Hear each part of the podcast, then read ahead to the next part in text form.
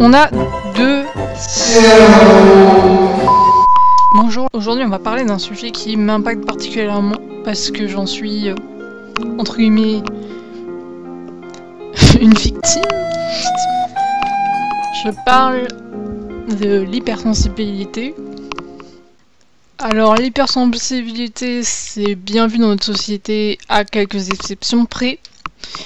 Par moments ça peut vraiment être un handicap pour la personne.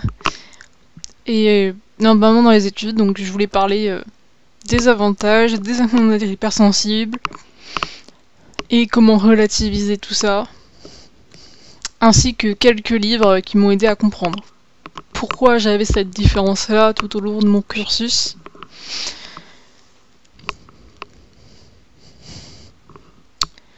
Donc, être hypersensible dans le monde de l'école. Donc déjà, il faut savoir qu'un hypersensible, c'est quelqu'un qui ne fonctionne pas comme la majorité des personnes. Il faut savoir qu'en France, il y a 20% de personnes qui sont hypersensibles. Et des fois, il y en a, ils le savent même pas. Moi, je l'ai su parce que des psychiatres me l'ont dit, sans même que je après plusieurs séances, sans même que je leur dise que j'avais cette particularité, ils m'ont fait Bon, bah, t'es hypersensible. Ah oui, d'accord. Euh, comment vous savez? Comment vous savez? En fait, t'as telle, telle caractéristique. On a deux cerveaux. Le cerveau gauche et le cerveau droit. L'hypersensible va utiliser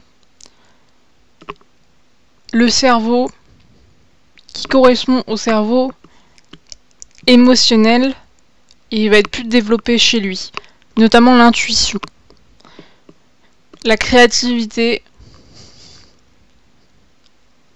donc tout ce qui va être imagination, et les émotions. Quelqu'un qui aura plus un cerveau rationnel va plus être basé sur la raison, être les pieds sur terre, on va dire, et il va prendre plus de recul sur les choses. Après, je vous ai dit, bien entendu, la génération Z, donc j'en ai parlé, a du mal à prendre du recul. Donc ça dépend aussi des générations.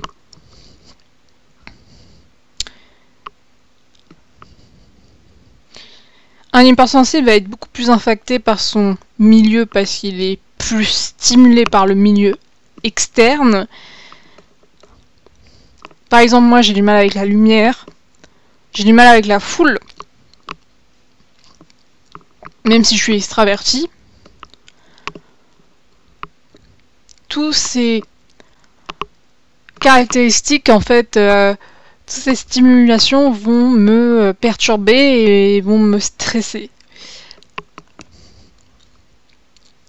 C'est pour ça que des fois, on appelle les hypersensibles des, des gens qui sont à fleur de peau parce que pour eux, un événement va complètement les déstabiliser, alors que quelqu'un qui aura un cerveau rationnel aura moins d'émotions et aura moins une tendance à, stresser. Il faut savoir que aussi les hypersensibles, ils ont généralement un terrain anxieux.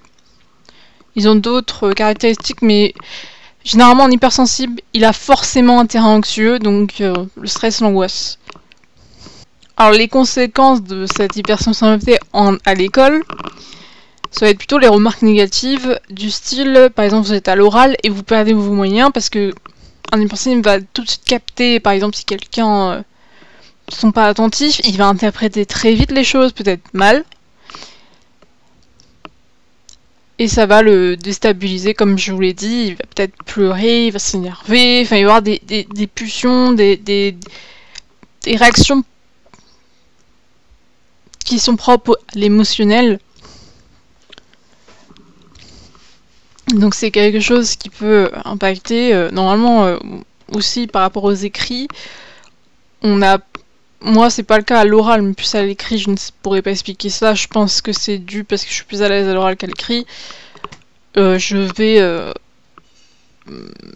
perdre mes moyens. Et ça sera impossible pour moi de me concentrer. Et donc j'ai des résultats qui ne correspondent pas à mes connaissances vu que je n'arrive pas à restituer le cours. Et ça, c'est très compliqué de se faire accepter au niveau du médical, de se dire qu'on a une sorte d'handicap, entre guillemets, par rapport à ça, parce que ça va nous bloquer euh, dans quelque chose de notre vie, d'avoir toutes ces émissions, euh, d'être à fleur de peau, d'être euh, impacté très vite par des notes, et forcément on aura plus de mal à se remettre sur pied que quelqu'un qui est plutôt rationnel et qui voit plus les choses sans toutes ces émotions en plus.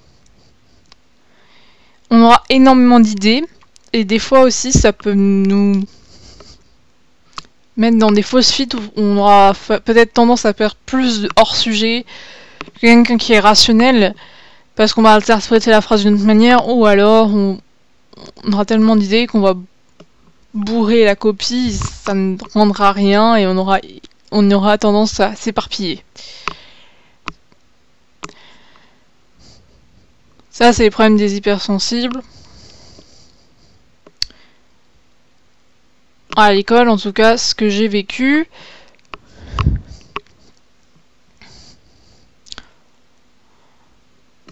Et ça peut créer une certaine complexité, un complexe envers soi-même, parce qu'on n'arrive pas, on ne comprend pas nos réactions. Et des fois, on peut même nous, nous penser que nous dire qu'on n'est pas qu'on a besoin de faire une carapace alors que c'est pas possible parce qu'on est comme ça, il faut vraiment l'intégrer et c'est compliqué d'accepter d'être hypersensible parce que forcément quand vous avez des réactions à l'extérieur qui vont être non contrôlées, les gens ne vont pas comprendre, ils vont croire que vous êtes un hystérique. Et du coup, bah forcément, bien en société, il faut être zen, etc. Il faut calme, sauf que c'est pas toujours le cas. Les avantages. En fait, l'hypersensible, il va toujours chercher du sens. C'est-à-dire qu'il va toujours se poser des questions. Il va se poser des questions sur la vie, sur les choses. Et il va, son cerveau, en fait, est tout le temps en euh, marche, tout le temps, tout le temps, tout le temps. Et ça va lui permettre de trouver des réponses à ces questions plus rapidement. Et de remettre le monde en cause toutes euh, les remarques qu'il a pris, les remettre en cause, euh, et d'analyser aussi, d'avoir un aspect plus critique envers les professeurs, et aussi une sorte de curiosité assez... Euh, une soif d'apprendre, je pense.